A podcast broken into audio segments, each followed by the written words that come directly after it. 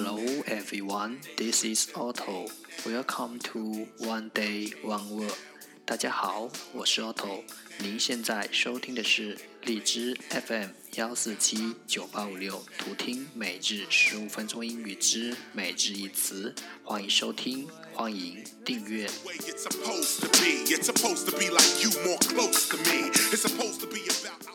微信公众号 Otto Everyday O T T O E V E R Y D A Y，请添加，让学习英语融入生活，在途中遇见未知的自己。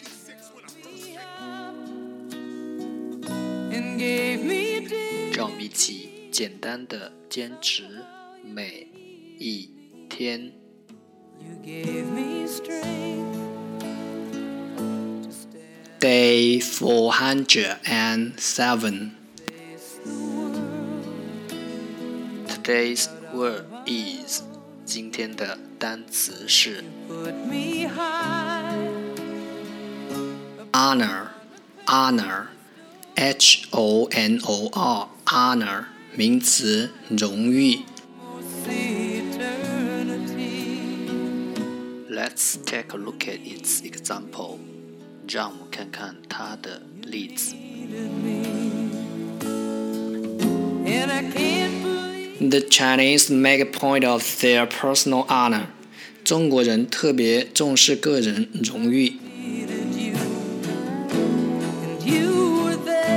Let's take a look at its English explanation. 让我们看看它的英文解释。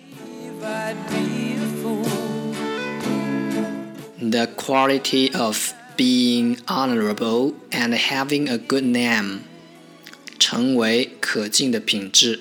The quality of being honorable 和有好名声，and having a good name 成为可敬的品质和有好名声。Let's take a look at its example again. 让我们再看看它的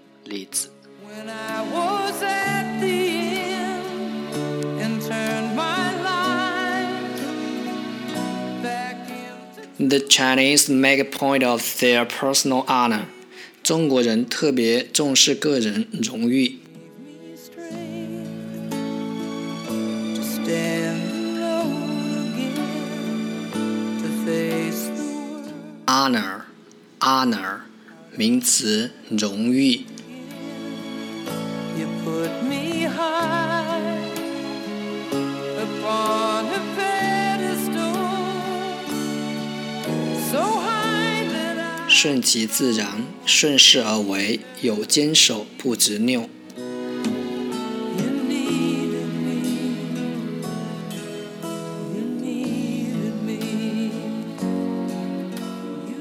That's all for today。这就是今天的每日一词。如果你喜欢我们的节目，请为我和那些愿意坚持的人点赞。欢迎和我一起用手机学英语，一起进步。See you next time。再见。